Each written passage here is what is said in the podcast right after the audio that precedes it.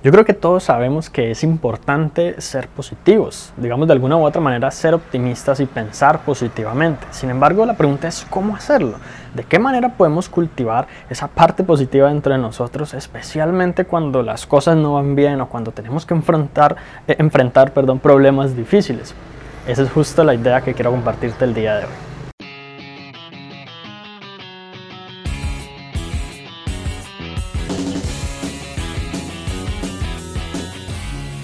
La primera idea que quiero compartir contigo el día de hoy es que pensar positivo no solo tiene que ver con el pensamiento, realmente los pensamientos se producen como un conjunto de cosas que ocurren, digamos, a nivel de nuestro cerebro, incluso de nuestro cuerpo, de lo que vivimos todos los días, de los estímulos que tenemos. Así que es importante tener en cuenta cómo son nuestros hábitos. Tú puedes pensar positivo todo el día, pero si tienes malos hábitos, evidentemente vas a tener algo de problemas y de inconsistencias internas. Imagina que una persona es, trata de ser positiva todo el tiempo, de decir afirmaciones, de pensar mejor, pero está rodeado de gente que lo único que hacen es hablarle sobre lo mal que va la situación del país, sobre las dificultades que hay, de que no hay empleo, de que cada vez todo está peor y demás. Imagínate lo difícil que puede ser para la mente inconsciente procesar esos pensamientos y aún así sentir ese pensamiento positivo que predomine por sobre todo lo demás. Va a ser muy difícil, así que el pensamiento positivo no es solo pensar, es también hacer. Piensa en cómo. Imagina en este momento en qué cosas estás haciendo para ser más positivo. Tus acciones tienen mucho más impacto en el tema del pensamiento positivo que tus mismos pensamientos. Una segunda idea muy poderosa, sin embargo ha sido un poco, digamos, trillada y desgastada a través del tiempo, es tratar de convertir una situación negativa en un pensamiento positivo, en un aprendizaje, en una lección. Ya sabes, ver el lado bueno de todas las cosas, no solo de las buenas. Porque de alguna u otra manera cuando educamos a nuestra mente y convertimos en un hábito el ver el lado positivo de algo que no necesariamente es positivo, el ver el lado positivo de cuando alguien nos trata mal, de cuando no logramos la meta que nos proponemos, de cuando las cosas simplemente se vienen abajo, de cuando nuestro proyecto fracasa, de cuando nos, despiden de nuestro trabajo, cuando nuestra empresa cae en la quiebra. Cuando nosotros podemos ver el lado positivo de esas cosas, porque claramente lo tiene, es ahí donde hemos dominado nuestra mente verdaderamente y podemos prácticamente resolver cualquier dificultad. Porque cualquier dificultad trae aprendizajes y trae cosas positivas, pero tenemos que aprender a verlas. Otra idea fundamental es que no debes buscar la perfección. Cuando la gente piensa en ser más positivo, piensa en ser positivo todo el tiempo, en que nunca pase nada. O peor aún, tratar de ser más positivo, vivir una vida más positiva para nunca tener que vivir problemas, dificultades e imprevistos jamás. Y tener que ya nunca, digamos, lidiar con ese tipo de cosas. Sino que ya lleguen a un punto en el que su vida sea perfectamente estable.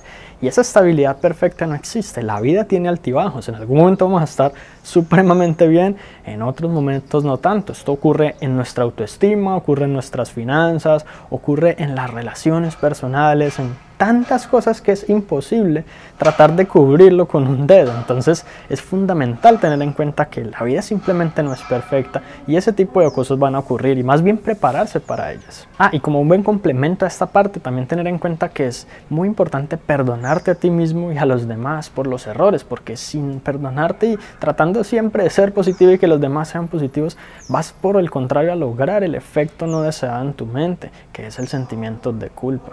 Una idea que también tiene mucho impacto en la forma en que tú piensas y haces las cosas de manera más positiva es el hecho de no buscar culpables, no buscar razones por las cuales tu vida no es como tú la deseas o la mereces, sino responsabilizarte de tus actos, de los errores que has cometido, de las acciones que tomas todos los días.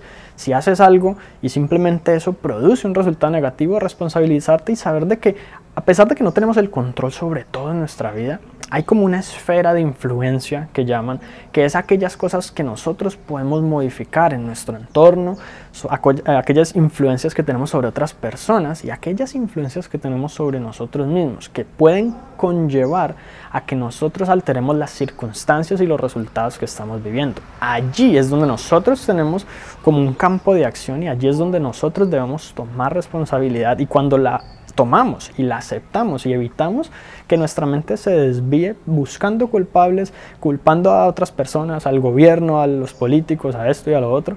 es cuando podemos ser más positivos y realmente tomar acción en las, aquellas áreas en las que tenemos el control. Y finalmente es importantísimo hacer que el pensamiento positivo se convierta en un estilo de vida, no solo pretender ser positivo cuando las cosas vayan mal. Tratar de buscar, digamos, ese tipo de razones solo cuando haya problemas y cuando las cosas anden bien como que simplemente no te importe.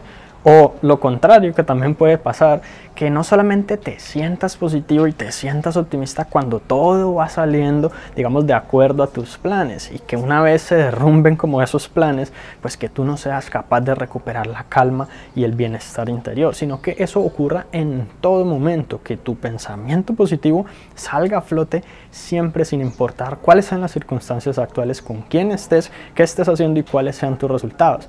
En otras palabras, que el pensamiento positivo sea un estilo de vida diario. Así que eso es todo por ahora y espero que te haya gustado este episodio. Si fue así, recuerda suscribirte al podcast para que recibas una notificación en cuanto publique nuevos episodios. Y si conoces a alguien a quien pueda servirle esta información, compártesela para que ellos también puedan mejorar sus vidas paso a paso.